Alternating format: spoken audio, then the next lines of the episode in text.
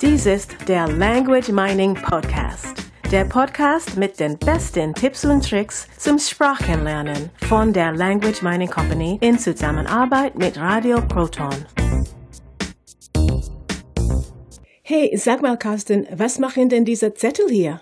Ha, die sollen mich ein bisschen an alte Zeiten erinnern. Und da stehen überall chinesische, türkische und russische Wörter drauf. Ja, weil ich ähm, früher halt so Sprache gelernt habe. Okay, das schauen wir uns, äh, das schauen wir uns gleich mal an. Jetzt wollen wir uns erst einmal vorstellen. Mein Name ist Katrina. Das hier ist der Language Mining Podcast. Und ich glaube, Heute geht es um Carstens Zettel. Genau, mein Name ist Carsten Peters, auch von der Language Mining Company und wir reden tatsächlich heute über Zettel und ob es was bringt, sich auf diese Zettel etwas hinaufzuschreiben, um so die Sprache zu lernen. So, jetzt geht es los.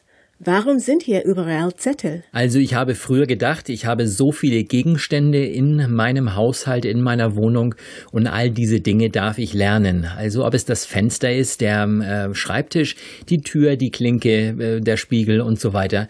Also habe ich mir Zettel gemacht, solche Post-it-Zettel und habe auf diese Post-its habe ich mir ähm, raufgeschrieben, wie das Ding dann auf ähm, zum Beispiel auf Russisch, auf Türkisch und so weiter heißt in der Sprache, also die Sprache, die ich dann in dem Moment gerade gelernt habe. Hey, die Idee ist gut. Jedes Mal, wenn du zum Fenster gehst, siehst du den Zettel. Dann erinnerst du dich zum Beispiel an das russische Wort für Fenster und lernst es immer besser. Ja, das war die Idee und äh, es funktioniert nicht. Kannst du das erklären? Warum funktioniert es nicht? Du siehst doch das Wort immer wieder. Irgendwann musst du es doch lernen. Das hat zwei Gründe eigentlich. Also der erste ist, äh, wir gewöhnen uns dran. Wir sind dann irgendwann zu faul. Ich möchte nämlich, wenn ich zum äh, Fenster gehe, möchte ich nicht die Sprache lernen, sondern ich möchte einfach nur das Fenster öffnen oder schließen.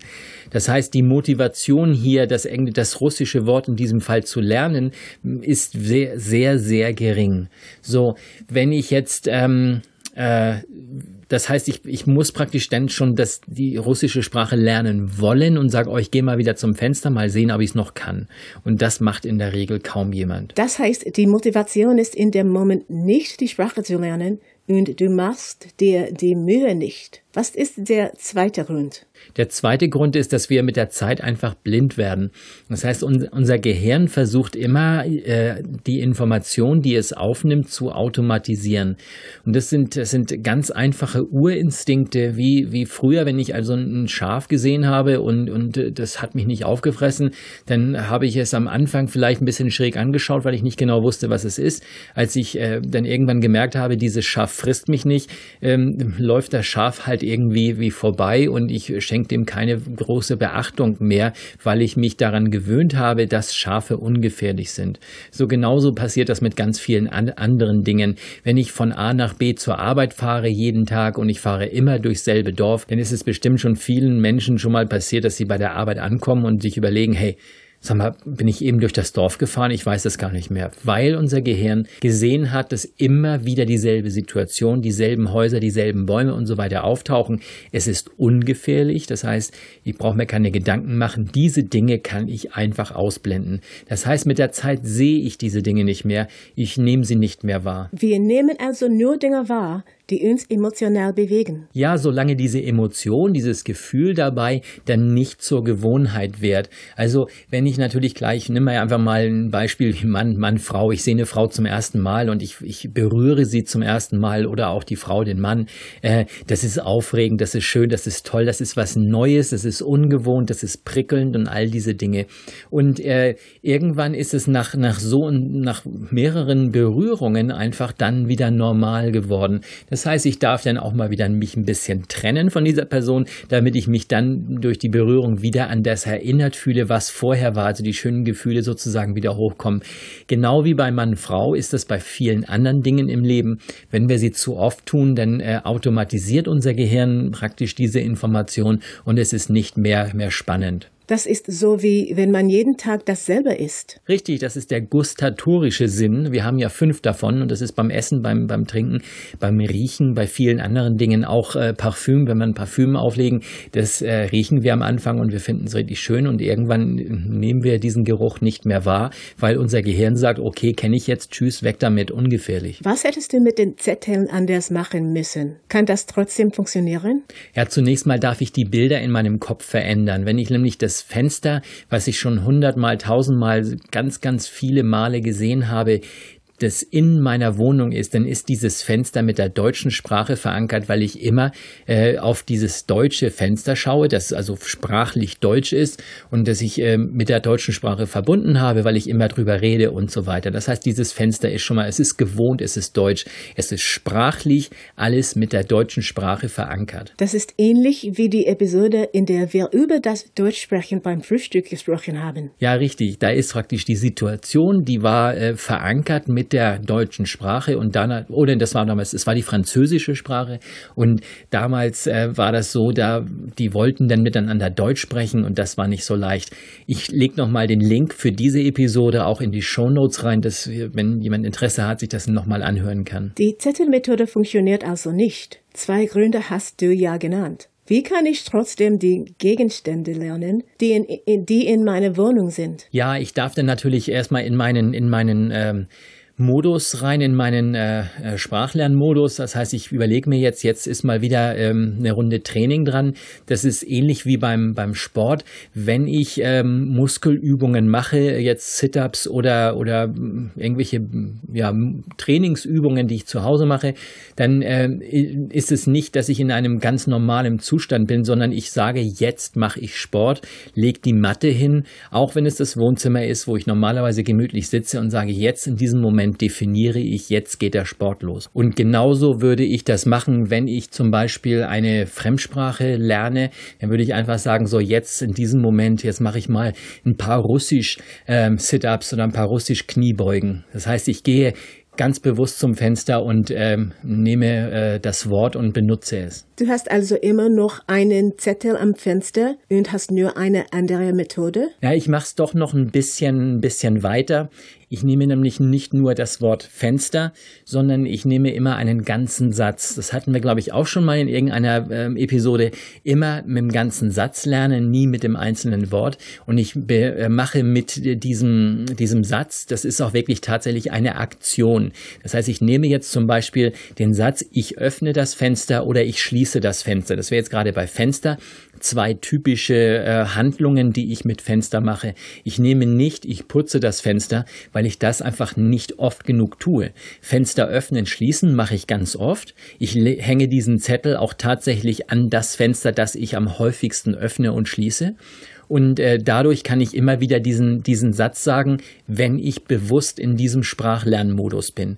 Dadurch kann ich ganz viele Sätze innerhalb der Wohnung zum Beispiel würde ich mit einem Raum beginnen. Innerhalb dieses einen Raumes kann ich mit der Sprache verankern. Wenn jemand diese Methode auch anwenden möchte, was muss er dann tun? Zunächst ist erst einmal wichtig, dass dieser jemand sich keine Sätze ausdenkt, weil da einfach das, ähm, es ist zu, ähm, äh, es ist gefährlich, weil die, die könnten falsch sein. Und dadurch lerne ich praktisch falsche Sätze, die ich dann später äh, schwer wieder rausbekomme. Das heißt, diese Sätze wie ich öffne das Fenster, ich schließe das Fenster und so weiter, die hole ich mir aus einem, aus einem Buch oder aus dem Sprachkurs, aus, dem, aus der Sprachlernsoftware, was ich auch gerade benutze. Diese Sätze dürfen praktisch richtig sein und dann erst äh, benutze ich sie. Und man sollte alles in einem Zimmer machen? Ja, ich würde mal mit einem Zimmer anfangen, wieder wie beim, beim Sport. Ich mache nicht drei äh, Kniebeugen im Wohnzimmer und dann drei Liegestütz im Flur und dann nochmal ein paar Sit-ups im Schlafzimmer. Das macht keinen Sinn. Ich bleibe erstmal in einem Raum, auch wenn der Vergleich jetzt ein bisschen hinkt. Einfach nur einen Raum aussuchen und in diesem Raum wirklich mal sagen, welche Übung mache ich hier. Also wirklich die ein, zwei, drei Sätze mal an die Objekte kleben und sagen, okay, jetzt mache ich mal wieder eine Übung und jetzt gehe ich diese, diese Sätze durch. Ich kann da auch wirklich ein kleines, äh, kleines Theaterstück draus machen. Also ich, ich öffne das Fenster, ich setze mich auf den Fußboden und dann lege ich mich ins Bett und ich mache da wirklich so ein, so ein Ritual draus, was ich immer wieder mache. Dadurch prägen sich diese Sätze so tief ein. Man nennt das auch Sentence Mining. Und das Mining haben wir ja auch in unserem Namen. Die Language Mining Company. Das heißt, wie bei der Mine beim Berg beim Bergbau gehen die Sätze ganz tief in Unterbewusstsein. Ja, und wird da verankert mit eben dieser Handlung. Wieder wie immer, äh, je mehr Sinne ich aktiviere, desto besser. Die Kinästhetik ist, Kinästhetik ist natürlich ganz klar da. Da habe ich die Bewegung drin. Wenn ich zum Beispiel ein Fenster aufmache, wenn ich mich bewege, wenn ich äh, sage, ich lege mich ins Bett, dann tue ich das wirklich selbst. Und hier darf ich natürlich schauen, dass ich alle anderen Dinge auch aktiviere, den Satz zu lesen. Und auch wenn ich ihn auf dem Zettel nur ähm, ja, einmal sehe, wenn ich mich zum Beispiel ins Bett lege, dann habe ich den Zettel vielleicht in der Nähe des Bettes, habe ihn einmal gelesen, kann ich mir ihn weiter vorstellen, wie er da geschrieben steht. Ich kann mir vorstellen, wie ich dieses Wort ähm, ausspreche mit meiner inneren Stimme oder wie es jemand zu mir sagt, je nachdem, was besser zum Satz passt. Ich sehe schon, dass viele unserer Hörer anfangen, Zettel zu schreiben und ihr ganzes Schlafzimmer zu zu kleben. Ich hoffe, dass jeder an dieser kleinen Übung Spaß hat. Und dann hören wir uns nächste Woche wieder. Ja, von mir auch äh, ganz viel Spaß beim Lernen und verbraucht ganz, ganz viele Post-its. Bis dann. Tschüss. Und zu vielen unserer Themen, die wir in diesem Podcast besprechen, bieten wir auch Webinare an. Also ganz gezielte Inhalte für gezielte Themen, für Lösungen, die wir Ihnen liefern, entweder als Gruppenseminar oder auch als Einzelcoaching äh, über das Internet. Wir zeigen Ihnen, was geht, wie es geht und wir zeigen Ihnen vor allen Dingen, was bei Ihnen funktioniert auf den Lerntyp zugeschnittene Webinare sozusagen. Schauen Sie mal rein unter www.languageminingcompany.com-webinare. Und wie ihr vielleicht ja schon wisst, haben wir noch weitere Podcasts, zum Beispiel diesen hier. Dies ist der Word des Tages Podcast. Erklärungen in deutscher Sprache für Merriam-Webster's Word of the Day. Das war der Language Mining Podcast. Der Podcast mit den besten Tipps und Tricks zum Sprachenlernen von der Language Mining Company in Zusammenarbeit mit Radio Proton. Weitere Informationen finden Sie unter www.languageminingcompany.com und www.radioproton.at.